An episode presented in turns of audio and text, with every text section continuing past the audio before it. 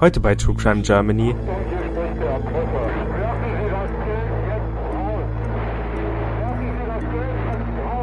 Der Kaufhauserpresser Dagobert.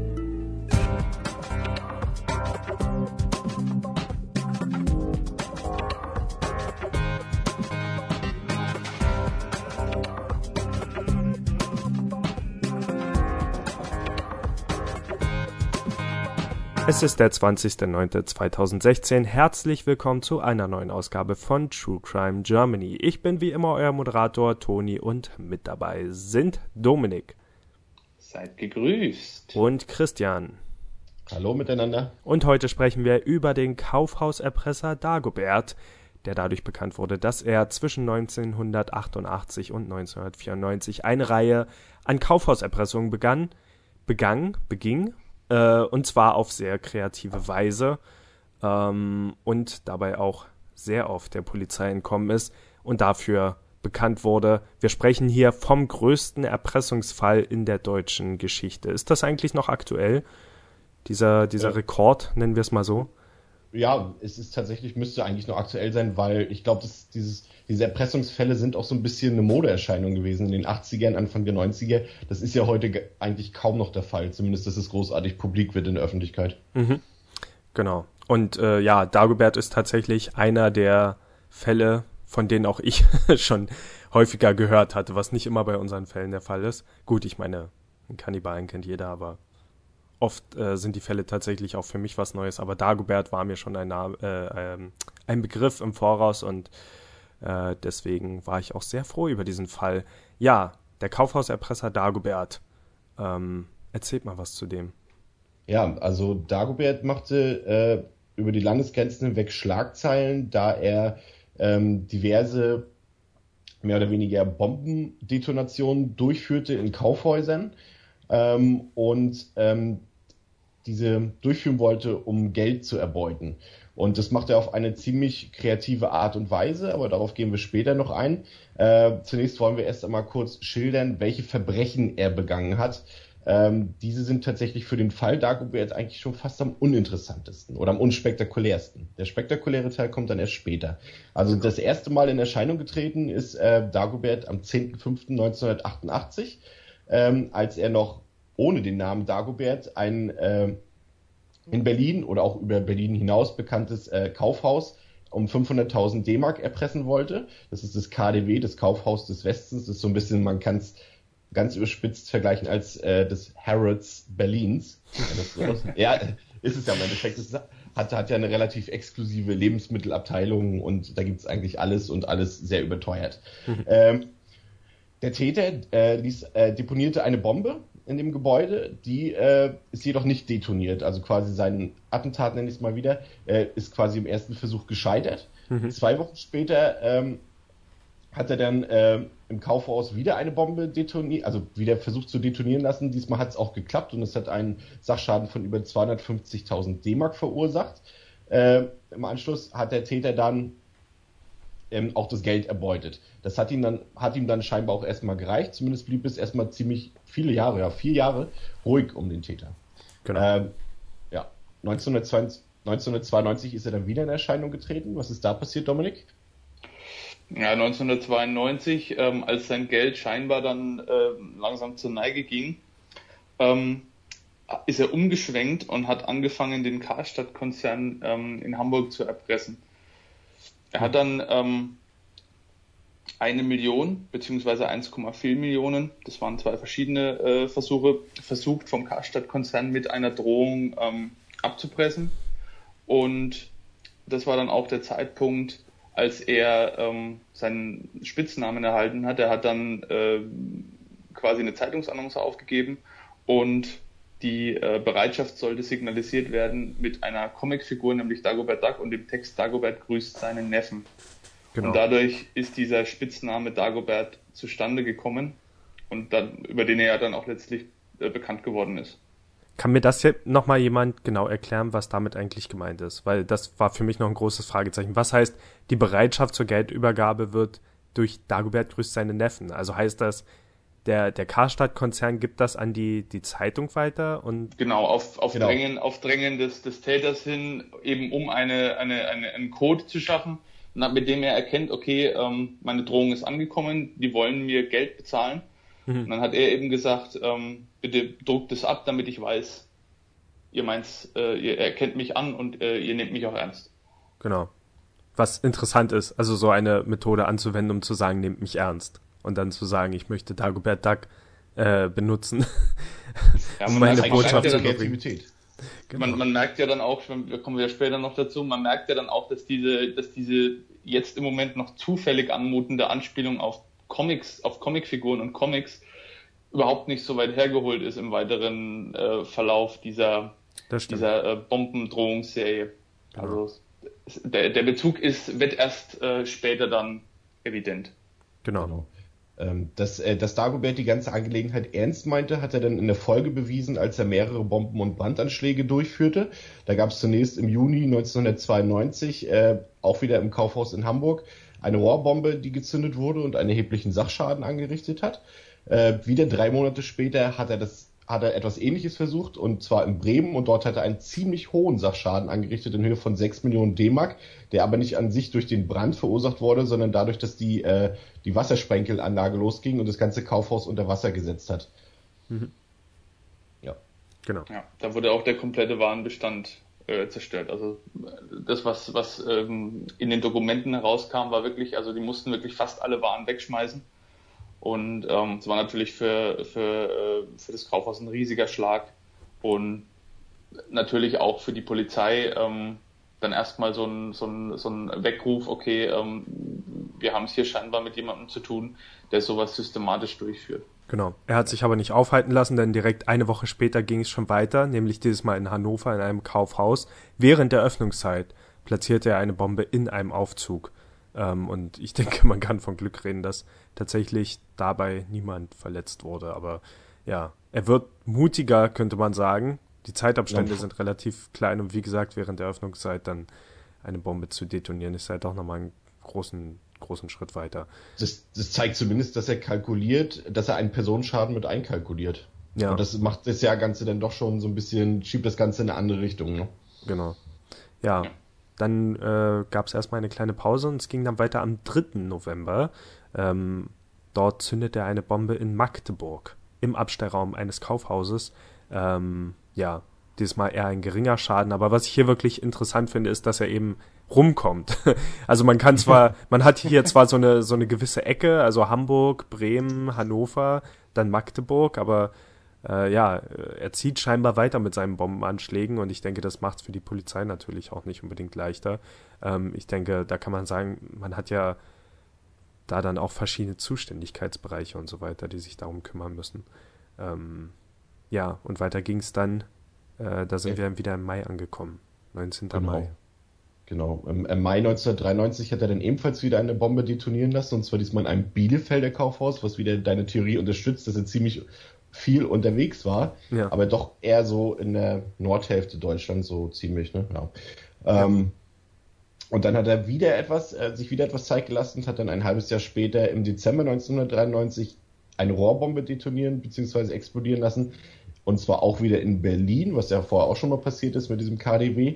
Äh, und hier wieder der Unterschied, beziehungsweise auch eine Wiederholung von dem, was vorher schon passiert ist, dass er hier eine Bombe detonieren lassen hat während der Öffnungszeit. Also auch wieder mit der Möglichkeit eines Personenschadens. Aber das äh, werden wir ja später feststellen, hat er immer wieder getan, um die Ernsthaftigkeit seines Anliegens unter Beweis zu stellen. Genau. Und ähm, wir haben ja gesagt, 1988 Kaufhaus des Westens in Berlin. Danach hat er sich dann nur andere Städte ausgesucht, nur im Norden, nicht mehr in der Nähe von Berlin und letztendlich 1993 kehrt er dann doch äh, nach Berlin zurück. Also die Frage ist natürlich, hat er es hier getan, um eben ja von einem möglichen Wohnort abzulenken? warum letztendlich wieder Berlin, anfangs Berlin, Ende Berlin. Also es kann gut sein, dass äh, ja, dass sich dort noch Zusammenhänge finden lassen. Ich habe übrigens gerade mal auf seinen Geburtstag äh, bzw. Geburtsdatum geguckt. Geburtstag hatte er am 14. März. Ich habe mich gefragt, ob man da vielleicht irgendwelche. Aber gut, er hat jetzt nie in Nähe des äh, vom März irgendwas getan, aber andererseits sind die Abstände halt auch so groß, dass keine Ahnung, dass man da jetzt nicht wirklich drauf schließen kann. Also Ja. ja. Das, ähm, das Besondere bei Dagobert waren ja jetzt tatsächlich auch gar nicht diese Bombenanschläge. Die waren schlimm, das sind auch mhm. Verbrechen, aber das Besondere, warum Dagobert halt äh, in Deutschland bekannt wurde und ein großes Thema in der Öffentlichkeit wurde, waren eigentlich die Versuche äh, der Geldübergaben genau. mit der Polizei. Und das wirklich ja. Interessante dabei ist ja nicht nur, dass er, dass er bekannt wurde in Deutschland, sondern tatsächlich auch populär, trotz dieser ja. Bombenanschläge. Und das ist wirklich ein Fall, ähm, ja, seltsam. Und mich hat wirklich interessiert, also wann war das jetzt? Wir sprechen von, von Anfang der 90er. Ja, keine Ahnung. Also ich kann es mir gar nicht vorstellen heutzutage, aber damals war eben Terrorismus zum Beispiel auch noch kein so großes Thema. Also heutzutage würde man, glaube ich, komplett anders darauf reagieren. Aber dazu später mehr. Ähm, genau. genau. Also wir fassen nochmal zusammen. Er hat bei mehreren Gelegenheiten Geld erbeutet. Er hat äh, 1988 damit angefangen, dort auch eine große Menge Geld erbeutet und erstmal davon gelebt und dann später mit seinen Bombenanschlägen angefangen, ähm, die auch über eine längere Zeit hingezogen, nämlich ja zwischen 92 und 93 über mehrere Monate verteilt und äh, trotz all dieser Sachen ähm, ja an sehr positiver Bekanntheit äh, gewonnen. Und warum ja. das so war, dazu kommen wir ja. jetzt. Ja, also man muss ja auch ähm, sagen, wenn man jetzt so den Ablauf sich anschaut, es waren jetzt ziemlich viele Detonationen innerhalb kürzester Zeit.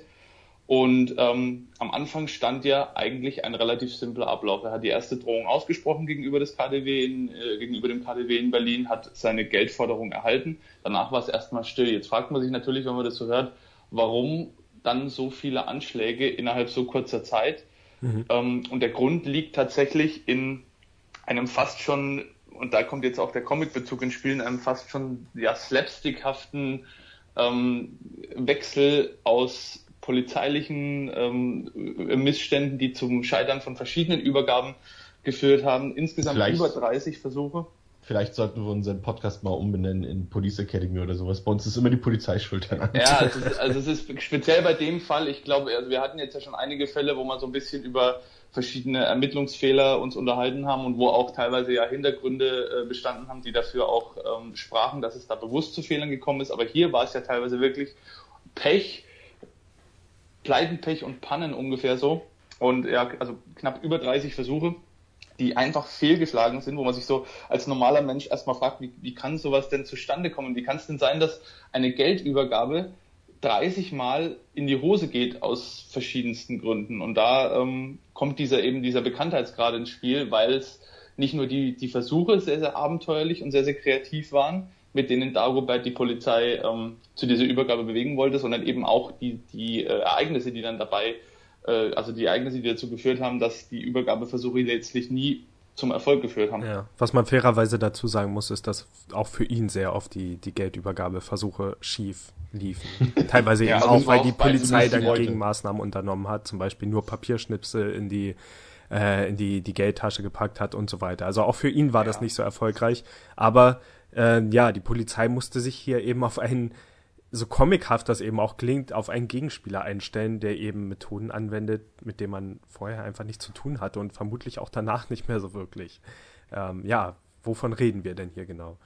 Ja. Ähm, also das äh, ähm, also es gab diverse, wie, wir jetzt nun schon mehrfach erwähnt haben, gab es halt diverse äh, Geldübergabeversuche und wir haben uns jetzt mal die spektakulärsten in Anführungszeichen rausgesucht.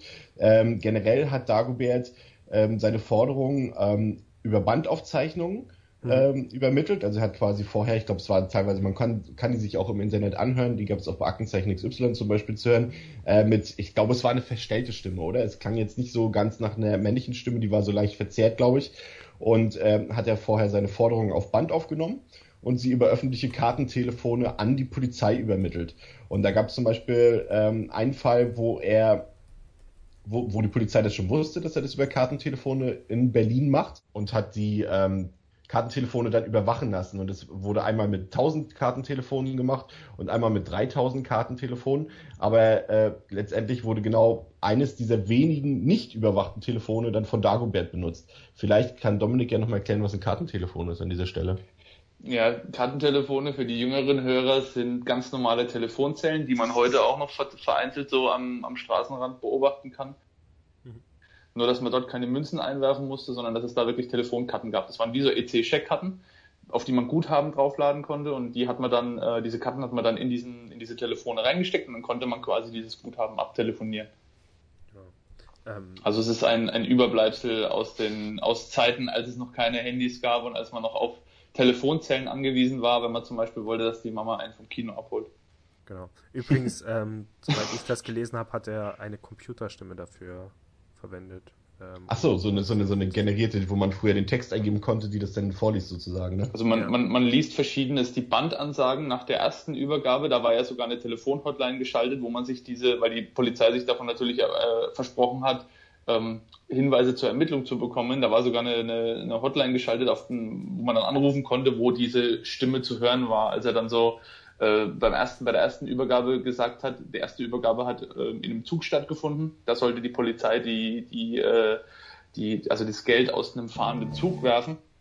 Auf Signal hin von Dagobert und da hat man eben diese Stimme gehört, die klang jetzt schon, die klang schon menschlich, aber ich glaube, die war auch durch dieses, durch dieses Band, was er da verwendet hat, äh, war die hinreichend verfremdet, so dass man jetzt nicht unbedingt, und damals war ja auch die Technik noch nicht so weit, dass man sagen konnte, es war jetzt digital digitale Qualität ultra hochwertig und quasi so, als wenn der neben einem sitzt, sondern es war halt verrauscht und verkratzt und ähm, man konnte, glaube ich, anhand der äh, Aufnahme, die man da gehört hat, nicht unbedingt auf die reale Stimme äh, Rückschlüsse ziehen. Genau. Ja, also das war schon mal eine seiner Vorgehensweisen. Äh, man merkt, er hat wirklich mitgedacht, also er hat wirklich geplant bei seinen, äh, bei, bei seinen Erpressungen. Und ähm, ja, und, äh, ich überlege gerade, wann hat, hat er eigentlich, wissen wir, ob er diese, diese Methode mit der Zeitung mehrmals angewendet hat oder wirklich nur beim ersten Mal? Also die namensgebende Methode mit der, mit der Dagobert Zeitungsanzeige.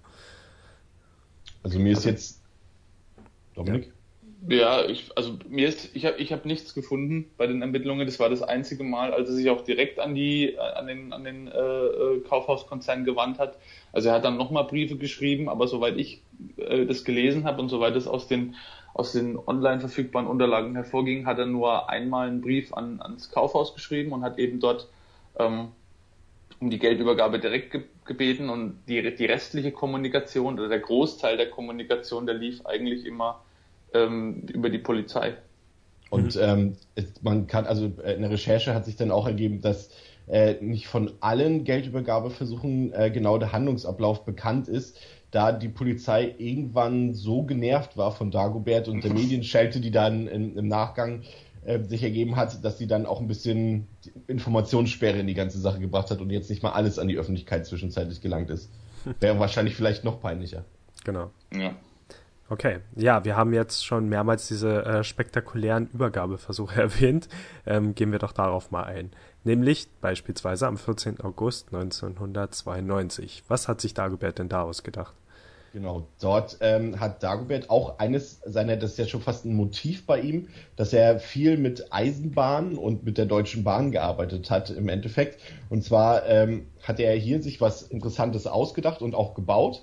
Äh, da kann man jetzt in dieser Stelle schon mal erwähnen, dass äh, der Täter Dagobert ein sehr kreatives und auch technisches Gespür hatte für Erfindungen und, und äh, technische Apparate. So hat er hier ein äh, Saugnapf, eine Saugnapfapparatur gebaut mit einer Zeitschaltuhr mhm. äh, die an dem äh, Zug befestigt werden sollte von der Polizei und in dem die Polizei das Geld verpacken sollte.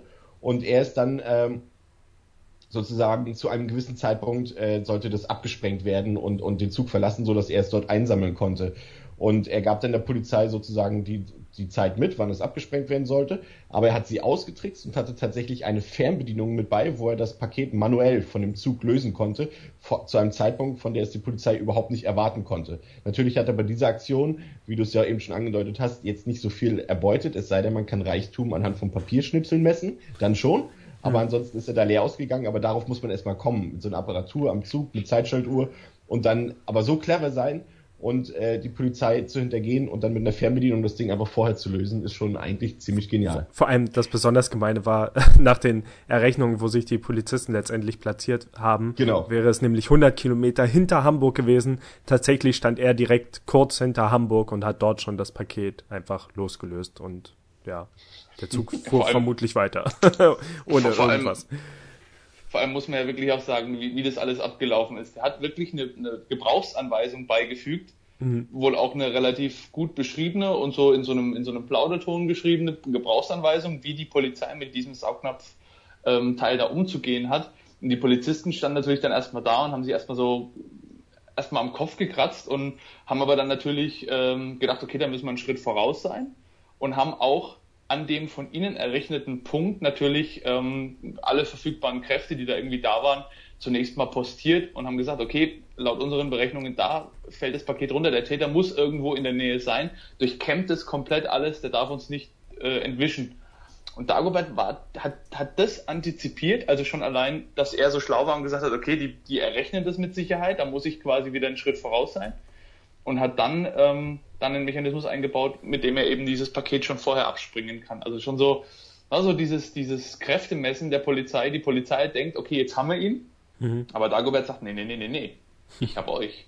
Ja, ja. Und vor allem auch und wirklich dieses, dieses Vorausdenken. Also nicht mal, er reagiert ja nicht ja. mal auf die Polizei, sondern er hat es von vornherein schon so äh, er hat schon vorher geplant, dass sie wahrscheinlich wüssten, wo sie sich platzieren müssen und deswegen dann einfach schon. Also das finde ich halt auch wirklich so genial. Und, und, und, was ich auch, was auch, ähm, was ich auch richtig heftig finde, die Kaltschnäuzigkeit der Polizei zu sagen, okay, wir haben einen Täter, der schon mehrfach Sprengsätze und Brandsätze in in äh, stark be, äh, besuchten und stark frequentierten Kaufhäusern gezündet hat und wir schicken dem Papierschnipsel.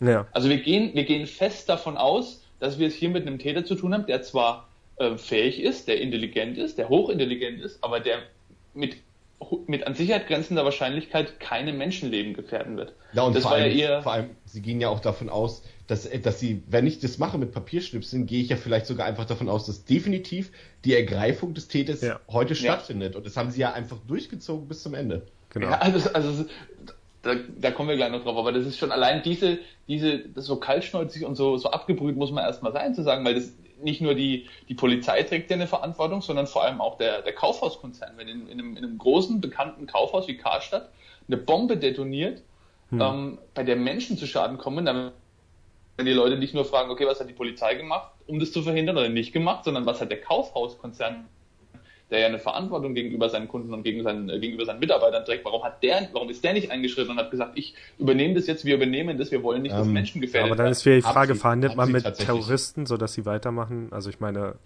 wer sagt, Karstadt? dass er dann aufgehört hat? Klar. Karstadt hatte tatsächlich angeboten. Also die haben auch selber gesagt, ich glaube nach dem äh, zweiten, äh, nach der zweiten Bombenexplosion in dem Karstadt Kaufhaus, dass sie die Verantwortung eben tragen für die Mitarbeiter und für die Leute. Ich glaube, das war nachdem das erste Mal quasi im laufenden Betrieb was explodiert ist. Und dort haben sie gesagt, dass sie das auch bezahlen würden. Ich glaube, das war vielleicht sogar eher tatsächlich, aber das ist jetzt eine Mutmaßung, eine, ein Alleingang der Polizei, dass sie es mit Papierschnipseln machen.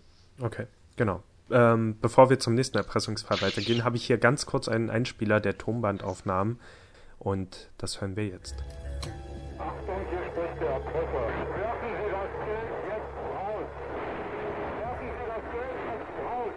Also was wir hier gehört haben, ist eine äh, Aufnahme, in der seine Stimme tatsächlich, ähm, es ist tatsächlich eine menschliche Stimme, eine Stimme, die sehr drängend klingt, sehr gefährlich. Er ruft mehrmals, werfen Sie das Geld jetzt raus, werfen Sie das Geld jetzt raus. Und es klingt eigentlich wie, ja, wie eine alte, ähm, ja, vielleicht Polizeidurchsage, fahren Sie rechts ran, fahren Sie sofort rechts ran. Also er sagt das auf eine sehr drängende, sehr äh, gefährliche Art. Ähm, und ich denke, sicher hat das auch äh, ja, Eindruck geschunden auf irgendeine Art und Weise. Vor allem ist es ja auch, ist es ja auch, es wirkt es ja auch sein ganzes Vorgehen auch sehr professionell. Ja. Auch das, sowohl das mit dieser Zeitung und äh, was er da gemacht hat mit dem Dagobert äh, Comic ähm, und auch hier das mit dieser mit dieser Ansage, das wirkt alles sehr professionell und nicht nicht nicht so amateurhaft, wie man das wahrscheinlich sonst so kennt. Und ich denke mal, das hat bei der Polizei, wie du schon gesagt hast, auch Eindruck hinterlassen, dass da jemand so vorgeht. Genau. Ähm, ja, dann gehen wir weiter zur nächsten Geldübergabe und zum nächsten Plan von Dagobert, nämlich in dem Fall am 29. Oktober 1992. Da kam ja. es zur sogenannten Hundekot-Arie. Was hat es denn damit auf sich? ja, also die Hundekot-Arie, das war ähm, auch wieder eine Zugübergabe. Also auch hier hat äh, Dagobert wieder verfügt, dass das, das geforderte Lösegeld von einem Zug abgeworfen wird, aber er hat dann auch selber im Nachhinein gesagt, ähm, er ist ein bisschen nachlässig geworden. Also er war selbst nicht mehr zu 100 Prozent bei der Sache, hat es auch irgendwie verpeilt, dann irgendwie einen Fluchtweg auszukundschaften und stand dann so äh, mit seinem Fahrrad stand er dann so bei diesem Zug und hat dann schon die Stimmen von den Leuten im Zug, von den Polizisten im Zug gehört und hat dann erst das Signal gegeben zum Abwurf. Also er hat dann selber schon gemerkt, opla, jetzt habe ich hier irgendwie Mist gebaut und hat dann auch den, den Abwurf nicht mehr abgewartet, sondern ist direkt zu seinem Fahrrad gerannt und wollte abhauen. Und dann kamen schon die ersten Polizisten, kamen schon aus dem Zug raus. Und wie es wirklich so der dumme Zufall will, der Polizist geht aus dem Zug raus, rutscht auf nassem Laub auf, äh, aus, also so ein paar nasse Blätter, die da lagen, fällt hin und diese paar Sekunden hat dann Dagobert genutzt, um auf sein Fahrrad zu fahren. War wohl auch gerade irgendwie zur Hauptverkehrszeit, irgendwie ähm, Feierabendszeit. Die Polizei ist dann natürlich, mehrere Kräfte vor Ort, die sind ihm dann natürlich nachgefahren mit dem, mit dem Auto, aber er hat sich dann halt wirklich im Berufsverkehr ähm, davon machen können. Und die Polizei stand halt wieder gehörend da, haben sich dann wieder irgendwie gedacht, okay, das kann jetzt irgendwie nicht wahr sein, das ist jetzt der gefühlt hundertste Versuch, dass wir jetzt äh, ähm, äh, planen, ihn zu schnappen. Und wieder passiert irgend so ein Mist, jemand rutscht aus, ähm, jemand hat ihn sogar am Ärmel noch zu fassen gekriegt, das hat er dann selber gesagt, also da war wohl jemand so nah dran, dass er ihn noch am Ärmel erwischt hat, aber er konnte halt wirklich wie im Comic so in letzter Sekunde äh, noch entwischen. Ja, vor allem diese schlechte ja. Presse dann auch. Ähm, der Polizist schien ja eben auf nassen Blättern ausgerutscht zu sein und letztendlich hieß es dann aber, er wäre auf Hundekot ausgerutscht, was das Ganze ja nochmal absurder macht im Polizisten. Äh, das mag, es mag ein, ein Polizist sein, der ernst zu nehmen war, könnte ein großer Schrank mit Muskeln gewesen sein, aber durch diese Geschichte, dass er auf Hundekot ausgerutscht ist und so den Verbrecher nicht geschnappt hat, macht das Ganze natürlich sofort lächerlich und stellt die Polizei in ein total lächerliches Licht.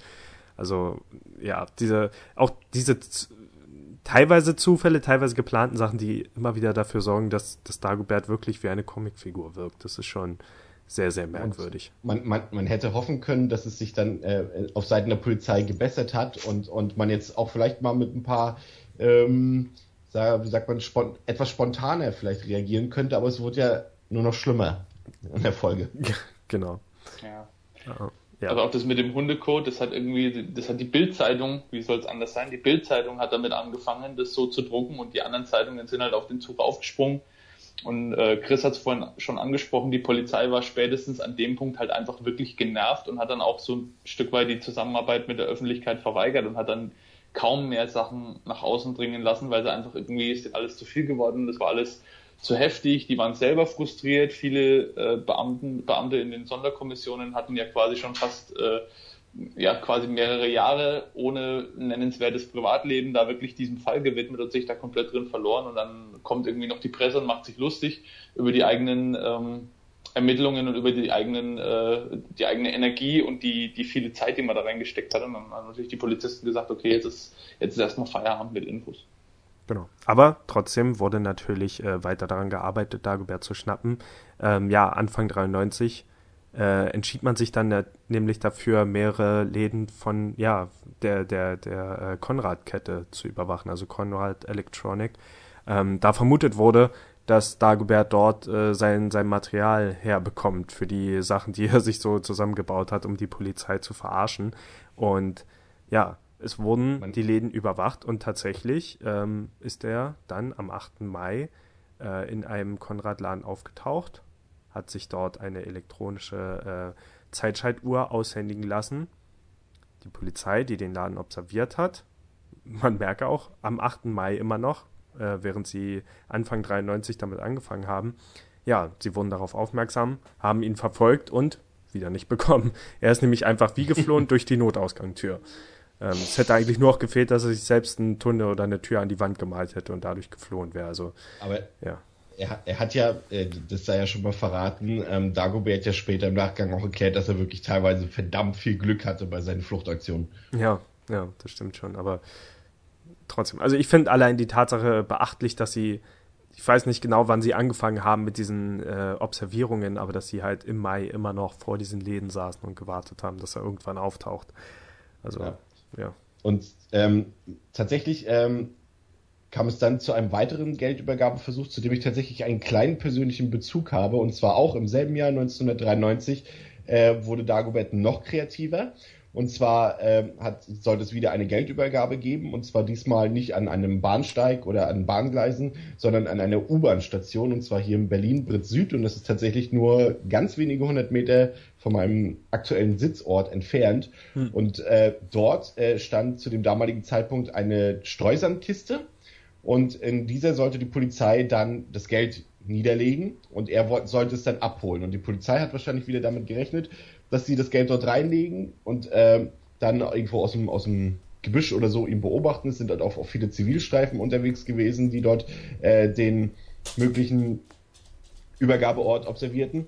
Aber so einfach hat sich Dagobert dann nicht gemacht. Er ist nicht einfach hingekommen im Dunkeln und hat es dann da rausgeholt. Nein, er hat ähm, unterirdisch über einen Regenwasserkanal einen Weg nach oben gefunden, hat den ähm, an einem ein paar Tage vorher vorpräpariert, verkleidet als Bauarbeiter und äh, musste dann quasi nur noch äh, ein bisschen was, ich glaube nicht, was aufbohren oder musste irgendwie nur ein kleines bisschen was, äh, er hat selber gesagt, aufstechen, hm. so dass der Sand aus dieser Kiste rauskommt und der Koffer aber unterirdisch rausplumpst und er quasi unterirdisch fliehen konnte mit seiner Beute. In dem ja. Fall natürlich nur Papierschnipsel, aber das ist einfach einfach einfach genial, weil er präpariert es vor, also er bereitet es mehrere Ta Tage vorher lang vor und dann Ah, es ist herrlich. Ich, fällt mir ehrlich gesagt das ein. Dass er einfach den Boden präpariert und das Ding ja. da durchfliegt, das ist, ist Wahnsinn, echt. Ja. Vor, allem auch, vor allem auch hier wieder die Polizei, die ganze Zeit, man hat sich ja auf so ein Täterprofil eingeschossen. Ne? Die ganze Zeit waren immer Züge involviert gew gewesen, die Polizei war auf Züge fixiert, hat sogar angefangen, sämtliche Zuglinien irgendwie zu observieren und durchzugehen, um dann Muster zu erkennen. Und dann, als man sich da so langsam so ein bisschen drauf eingestellt hat, was, mit was kommt Agobert um die Ecke? Mit einer Kiste. Und irgendwie auch die, die, die ähm, MEK-Kollegen oder die, die MEK-Polizisten, die da hingegangen sind, die haben auch irgendwie überhaupt keine, keine äh, Idee gehabt, was das jetzt wieder sein sollte. Also war die Kiste gestanden, okay, die sind da so ein bisschen ähm, hingeschlichen, haben dann, äh, er hatte da auch ein Mikro installiert, mit dem man ja. da auch hören konnte, was die sagen. Die haben dann irgendwie gesagt, okay, wir legen das jetzt da rein und jetzt, was, was passiert jetzt? Und natürlich, ähm, obwohl sie die Kiste durchsucht haben, ne? Die Kiste haben sie ja, die haben noch ein bisschen durchsucht. Äh, die haben sie durchsucht, die haben so ein bisschen, also so wie es, so wie es dargestellt wurde, haben die so ein bisschen davor gestanden wie der äh, Ochs vom Berg, so, na, was, was, soll denn das? Jetzt, eine ganz normale Kiste, anheben geht nicht, weil die ist zu schwer wegen diesem Streusand. Und haben das dann halt einfach reingelegt und haben dann äh, ähm, durch andere Zivilkollegen halt versucht, diese, diesen Ort zu observieren, weil sie sich ja gedacht haben, logischerweise, der kann ja diese, diese, äh, dieses Geld, dieses, in Anführungszeichen dieses Geld, die Papierschnipsel ja nur rausholen, wenn er jetzt hinläuft und es holt. Und irgendwann muss er es ja mal holen und haben sogar einen Bewegungsmelder installiert, damit sie auch ja nicht verpassen, wenn da irgendjemand was rausnimmt. Und ähm, saßen dann irgendwie da davor und haben, haben gewartet, dass da jetzt mal jemand hinkommt und es kam aber niemand. Und irgendwann schlug dieser Bewegungsmelder aus, als Dagobert halt schon unten an die Kiste ran ist und die aufgebohrt hat und dann diesen, diesen, diesen Geldkoffer rausgenommen hat.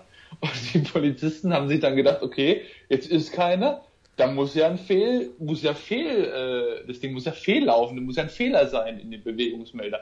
Dann machen wir mal nix. Ja, und dann äh, Dagobert natürlich äh, nimmt das Ding raus und sieht wieder nur die Schnipsel und entsprechend frustriert äh, haut er ab. Ja, Man muss auch wirklich sagen, dass, dass, ja. dass, das ist wirklich eigentlich schon fast ähm, dem scheinbar eher, also er ist natürlich ein Verbrecher, aber wahrscheinlich eher freundlicherem Gemüt Dagoberts äh, zuzuordnen ist, dass da wirklich nie was Schlimmeres passiert ist. Ich meine, ein, ich sag mal, ein Verbrecher, der könnte, wenn er ein anderes Gemüt hat, so extrem auch provoziert sein, sich gefühlt fühlen, äh, immer durch diese Schnipselaktion, dass er nicht so ernst genommen wird, dass sie ihm wirklich mal Geld geben. Äh, da muss, kann man echt nur froh sein, dass da nie, nie was Schlimmeres passiert ist. Ganz ehrlich. Wobei man dazu natürlich auch sagen muss, dass er erst kurz vor diesem äh, Nick Moment, das war jetzt im April 93 und äh, kurz danach hat er erst wieder eine Bombe detonieren lassen. Genau, das, das war richtig, also, ja, doch. Genau. Das ist richtig, ja, durch diesen, durch diesen Fall, also er hat dann auch, er hat sich ja zunehmend verarscht gefühlt von den Polizisten. Ne? Der hat dann irgendwann gewusst, okay, die wissen jetzt langsam, man konnte jetzt auch langsam so seitens der Polizei erkennen, dieser kritische Punkt, wo er dann wirklich überschnappt und vielleicht auch wirklich Menschenleben gefährdet, der kommt irgendwie nicht. Aber egal wie oft wir den jetzt äh, verarschen mit Papierschnipseln, es passiert nichts Schlimmeres. Und die Polizei hat sich so ein Stück weit in Sicherheit gewogen und natürlich, Dagobert wusste das, ist ein schlauer Mensch gewesen, wusste das und hat dann natürlich einen verhältnismäßig aggressiven Brief an die Polizei geschrieben, mit der er der Polizei auch direkt gedroht hat und gesagt hat, passt auf, ihr habt mich jetzt das letzte Mal verarscht, wenn ihr denkt, ich äh, ich gehe nicht ähm, oder ich, ich schrecke davor zurück, Menschenleben zu gefährden, dann habt ihr euch geschnitten damit.